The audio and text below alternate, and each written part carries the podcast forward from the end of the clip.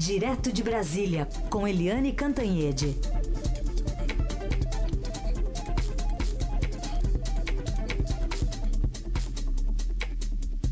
Oi, Eliane, bom dia. Bom dia, Heisen. Bom dia, ouvintes. Então vamos lá para a lista do dia aqui. Alvos de operação neste momento: senadores Aécio Neves, Antônia Anastasia, uh, também Agripino Maia, os deputados Cristiane Brasil. O Nelson Volter tem aqui alguma coisa sobre a Cristiane Brasil? Vai, ministro. Tá bom, sempre ele quer pôr. Também o, o Benito Gama e Paulinho da Força. Que lista, hein? É, é uma lista que envolve quatro partidos. Começa com o PSDB, porque Aécio Neves, a gente nunca cansa de repetir, quase foi eleito é, presidente da República em 2014, né? Ele ficou um tiquinho atrás da Dilma Rousseff, do PT, e, enfim, ele poderia ser é, presidente do Brasil. Além disso, ele foi presidente nacional do, do uh, ah, PSDB, enfim, ele é uma figura chave nessa questão toda e foi uma figura chave também para a desgraça do PSDB nas eleições de 2018, né, com Geraldo Alckmin ficando em quinto lugar, com a pior votação da história do partido. É, além dele, o Antônio Anastasia, que foi candidato ao governo de Minas Gerais neste ano, é, quase, né? Ele ficou na frente o tempo inteiro, em todas as pesquisas. Ali na retinha final, foi ultrapassado pelo Zema uh, do Partido Novo, que acabou ganhando a eleição. Mas o Antônio Anastasia é um político muito respeitado, né? É um político assim que é um, uma referência no Senado. Todos os partidos têm uma certa deferência com ele, um homem muito aplicado, estudioso, de vida muito simples. Quer dizer, isso é, é meio surpreendente. E além deles também Paulinho da Força, que é do Solidariedade, Agripino Maia do Rio, do DEM do Rio Grande do Norte o Benito, Grama, Benito Gama do, uh, do DEM uh, da Bahia e a famosa Cristiane Brasil do PTB. Então foi ali um, vamos dizer assim, um strike fora do PT, porque o grande alvo sempre foi o PT e seus aliados, né? PT, é, PP, que é o Progressistas e tal, e agora você está indo mais na linha da, dos tucanos e seus aliados.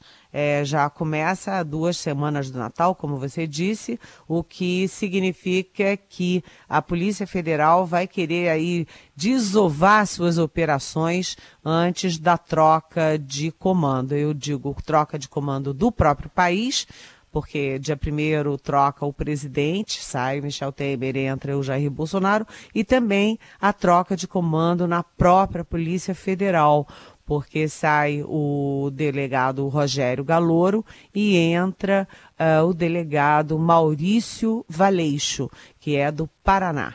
Então, a Polícia Federal está eh, é, correndo aí para fechar o seu balanço antes da troca de, de governo.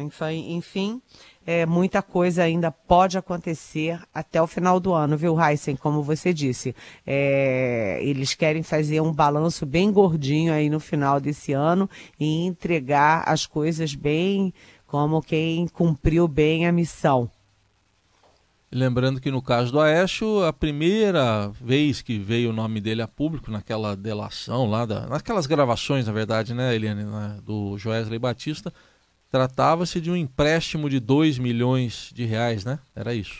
Exatamente. O, o Joesley, é, ele gravou o Temer, né? E gravou o Aécio. No caso do Temer, tem aquela frase famosa, né? É, mantém isso aí, viu? E no caso do Aécio, tem um pedido de empréstimo de 2 milhões de reais. E, e, em termos, né, muito pouco, quem conhece o Aécio, que, os jornalistas que já entrevistaram ele a vida inteira e tal, é, ficaram meio surpresos com, com o estilo, um estilo meio cafajestoso que ele não costumava usar nas suas relações uh, fora daquele encontro ali com o Joesley Batista. Ou seja, isso aí tudo tem a ver com a delação do Joesley Batista. A suspeita é de que houve é, desvios ou investimentos, ou sei lá o que, empréstimos é, de 100 milhões de reais entre 2010 e 2014. Tudo isso muito centrado na eleição uh, de 2014, ou seja, muito centrado na, em eleições. E o nome da operação, dessa operação toda, é Rossi. Por quê?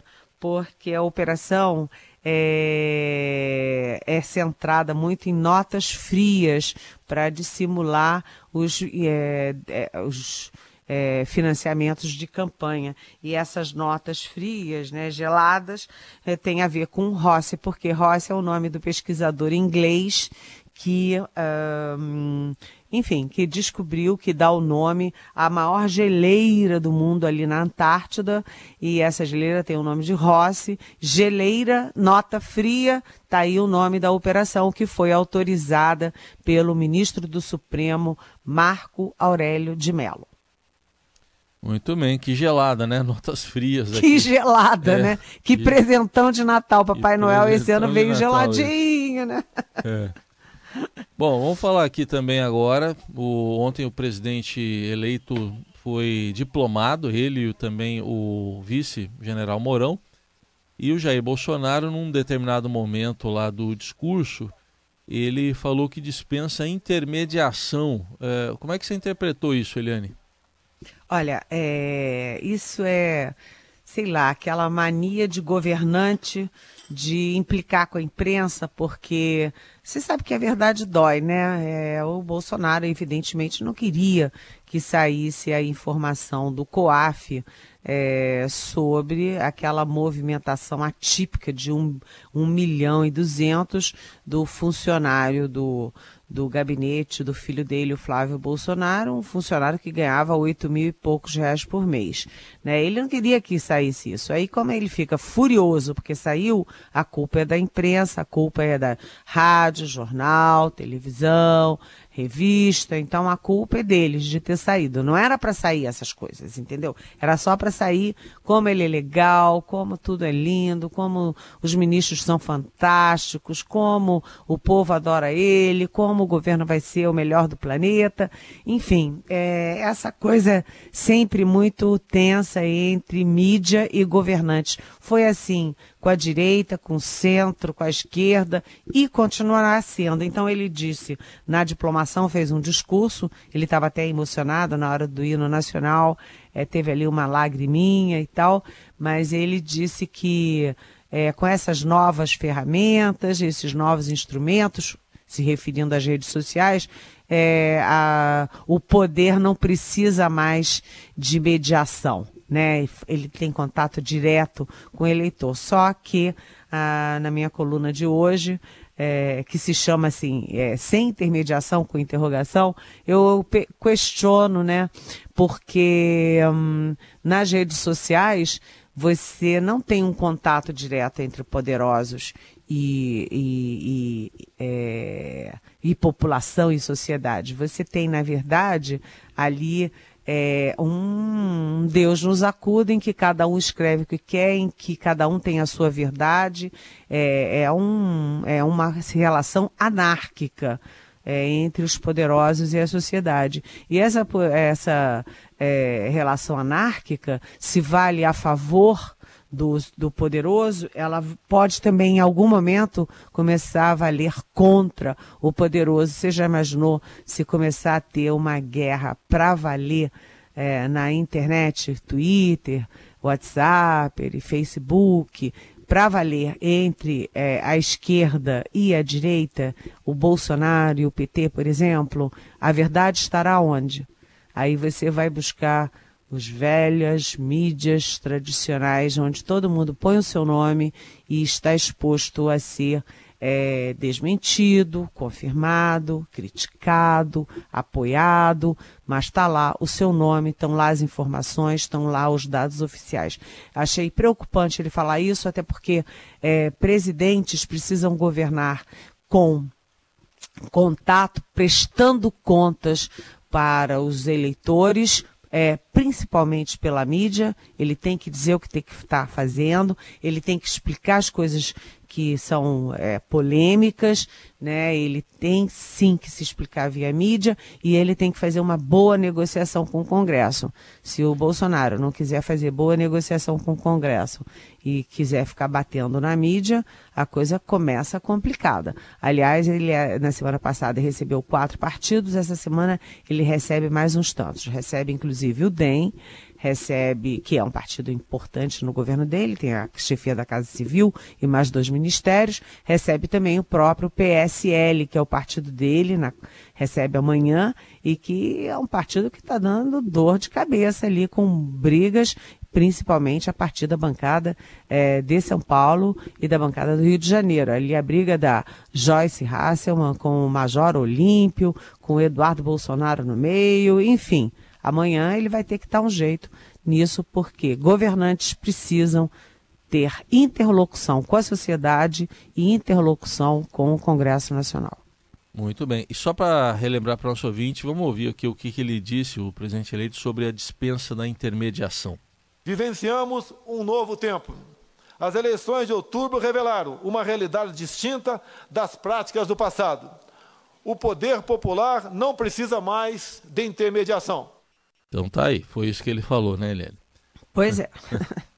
Eliane, pelo Twitter, o futuro chanceler Ernesto Araújo anunciou que o Brasil vai ficar fora do Pacto Global pela Imigração. E, aliás, esse pacto foi firmado ontem por 160 países, o Brasil também, lá em Marrakech, no, no Marrocos. Então, já vai sair o Brasil? Pois é, eu achei é, tudo muito muito esquisito, né? Aliás, é, ontem mesmo eu estava conversando com, enfim, com um rapaz que representa agências, é, agências que tentam entender o Brasil para grandes investidores internacionais, inclusive japoneses. E esse, esse rapaz estava completamente perplexo com uh, o chanceler Ernesto Araújo, não só por isso, mas por tudo. E o Ernesto Araújo tem que, causado muita perplexidade. E ele tem como grandes aliados no governo Bolsonaro os filhos do futuro presidente, né? O, principalmente o Eduardo Bolsonaro, que virou o novo é, grande chanceler oculto brasileiro, que vai para os Estados Unidos, que se encontra com o genro do do, do Trump, que se encontra com investidores internacionais, que se encontra com Steve Bannon, que é o grande ideólogo da direita internacional, mas enfim, vamos à história, né? É, o Aloysio Nunes Ferreira, que é o atual chanceler, até pelo menos o dia 31 de dezembro, ele estava lá em Marrakech, que é uma cidade muito bonita, conheci esse ano, é muito, muito interessante. E hum, ele assinando junto com 160 países o pacto aí pela imigração. E ele lá é, criticou o Aloysio Nunes Ferreira, criticou os políticos que querem restringir a imigração e que atacam os órgãos multilaterais automaticamente aqui no Brasil o que que o, o futuro chanceler, o substituto do uh, Luísio fez, o Ernesto Araújo. Ele desautorizou o chanceler, né? não esperou nem o chanceler entrar no avião para voltar, desautorizou e diz que o Brasil vai sair dessa porcaria desse pacto de imigração e ele diz o seguinte, que cada país tem a sua soberania, cada país tem a sua realidade, cada país que trate a questão da imigração como bem lhe convier ele não tratou a questão da imigração como uma questão humanitária internacional, mas que tratou como uma questão que cada um trata o que quer. Se a Coreia do Norte quer fazer de um jeito, faz, os Estados Unidos faz, o Brasil faz, ou seja, o, a política externa do Bolsonaro está caminhando para ser igualzinha à política externa do Donald Trump no mundo que é tão globalizado, né, de fronteiras tão abertas, né, o Trump quer fechar tudo, volta fortemente com a bandeira, o discurso do nacionalismo, e é isso que o Bolsonaro e o Ernesto Araújo estão trazendo para o Brasil. Um discurso de fechar fronteiras, de. É nacionalismo é, exacerbado contra a globalização, contra o, o, que eles chamam de globalismo. Eu não sei onde isso vai dar, porque o mundo é formado hoje em blocos, né? Você viu o que aconteceu na Europa. Aliás, segundo Ernesto Araújo, a, a, a União Europeia criou um grande vazio cultural na Europa. Eu não sei, eu vou à Europa e continuo achando a Europa realmente é, o centro cultural do mundo, mas ele acha que a Europa é um vazio cultural e, enfim, eles estão tentando voltar à época do nacionalismo, do intramuros, do próprio umbigo contra esse movimento da globalização e da responsabilidade global por cidadãos, cidadãos que estão sendo perseguidos, que estão morrendo de fome, que estão sendo assassinados, que têm suas famílias ameaçadas, eles têm que ter um pacto global de defesa, né? Mas o Ernesto Araújo não acha não, acha que cada um que cuide da sua casa. Enfim, são coisas que vão preocupando. E no caso do, do comércio, da relação das relações exteriores, o, a preocupação é fechar a fronteira para os nossos grandes parceiros, tipo China, tipo é, mundo árabe, né? Que são grandes parceiros comerciais. A China sozinha, né? Tem 50 bilhões de balança comercial com o Brasil, mais do que a União Europeia inteira, a Mercosul inteira. Enfim, é, essas sinalizações do Ernesto Araújo vão deixando todo mundo de cabelo em pé, Raiz. É, aliás, o Jamil Chad trouxe a notícia agora há pouco, já a repercussão dela lá direto de Genebra, e ele deixou claro aqui para gente que o, o, pacto lá em nenhum momento fala em atingir a soberania dos países. Os países continuam soberanos. Mas, enfim, é essa leitura que está fazendo o futuro chanceler, né, Helene? Eles querem demonstrar que estão fazendo diferente. É. O Bolsonaro diz que faz tudo diferente, o chanceler faz tudo diferente. Você, para fazer tudo diferente, você implode a casa e constrói outra casa em cima. Hum. Em geral, né, os governos inteligentes, pragmáticos, eles vão ajustando a casa, pintando de uma corzinha diferente, botando uma florzinha, muda aí a, a, a cortina, põe uma cortina coloridinha e tal. É, é assim que a gente vai é, ajudando o país, mas você é, tocar fogo na política externa e fazer tudo de novo, sei lá, eu nunca vi isso. É. Nem nos governos militares, nem quando acabou o regime militar em 1985 e veio o governo civil, o regime civil. Nem, nem nesse momento de ruptura, né, de, enfim, houve isso. É isso aí. Bom, tem uma pergunta aqui de um ouvinte, é o Maurício Mendonça. Interessante a pergunta dele, complexa até. É, ele está falando de duas efemérides que ele diz que vão ocorrer no governo Bolsonaro é, nesses próximos quatro anos. Um, uma delas, o bicentenário da independência, né, 1922, 1822 e agora em 2022. E ele diz também aqui do centenário da Semana de Arte Moderna. O, o primeiro evento, bastante marcial, última vez celebrado em 72, pleno governo Médici. O segundo disruptivo com uma mensagem avançada, o segundo que está falando a, a Semana de Arte Moderna, que rompia com o Brasil tradicional da época, e ele está querendo, está curioso, querendo saber qual será que ele vai comemorar em, pergunta o Maurício Mendonça. Oi, Maurício, bem-vindo. É uma pergunta que já embute a resposta, né? É, a gente vê o Bolsonaro todo dia em solenidade militar, né? Vocês já repararam isso? Qualquer formatura de academia militar tá lá o Bolsonaro, né? Ele viaja para lá, viaja para cá, em Brasília mesmo, no Rio, ele está sempre nas é, nas solenidades militares, principalmente formação de cadetes. Aliás, aqui uma curiosidade, eu não suporto fofoca, hum. não suporto mesmo, sabe, gente? O Heisen gosta um pouco, Sim. a Carolina é a grande fofoqueira. A Carolina que gosta, ela não está aqui para se defender, ela defender, que gosta. É, então a Carolina é a grande fofoqueira aqui da nossa manhã, mas cá para nós, né? O Bolsonaro vai em todas do Exército, né, encheu o Palácio do Planalto de generais do Exército, né, botou um almirantezinho ali no Minas, Ener Minas Energia para enfim, dar um pouquinho de equilíbrio. Foi a solenidade militar eh, da Marinha, mas na hora de ir na solenidade da Aeronáutica, que foi em Pirassununga na sexta-feira, ele alegou que os médicos dele pediram repouso. Ele não foi a Pirassununga na na solenidade da FAB e no dia seguinte ele foi na da Marinha.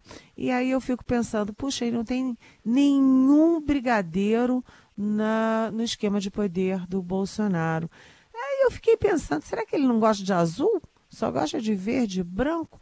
Mas isso aqui é uma fofoca, isso é só uma fofoca, né?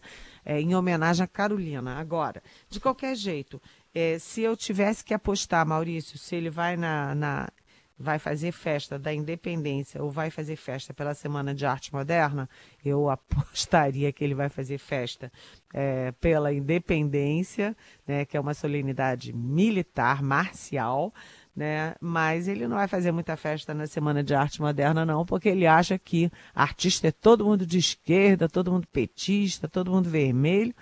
Não sei, vamos, vamos ver e vamos torcer. Mas do jeito que a coisa está indo, eu acho que ele está mais para solenidade marcial do que para comemorar a Semana de Arte Moderna que mudou o nosso mundo aqui no Brasil, né? Muito bem, vamos aguardar para conferir, mas é, é, isso. Bem lembrado pelo nosso ouvinte Maurício, duas, dois momentos marcantes aí em 2022. Mas primeiro vem 2019, 20, 21. Vamos em frente. Eliane, obrigado e até amanhã. Até amanhã. Beijão.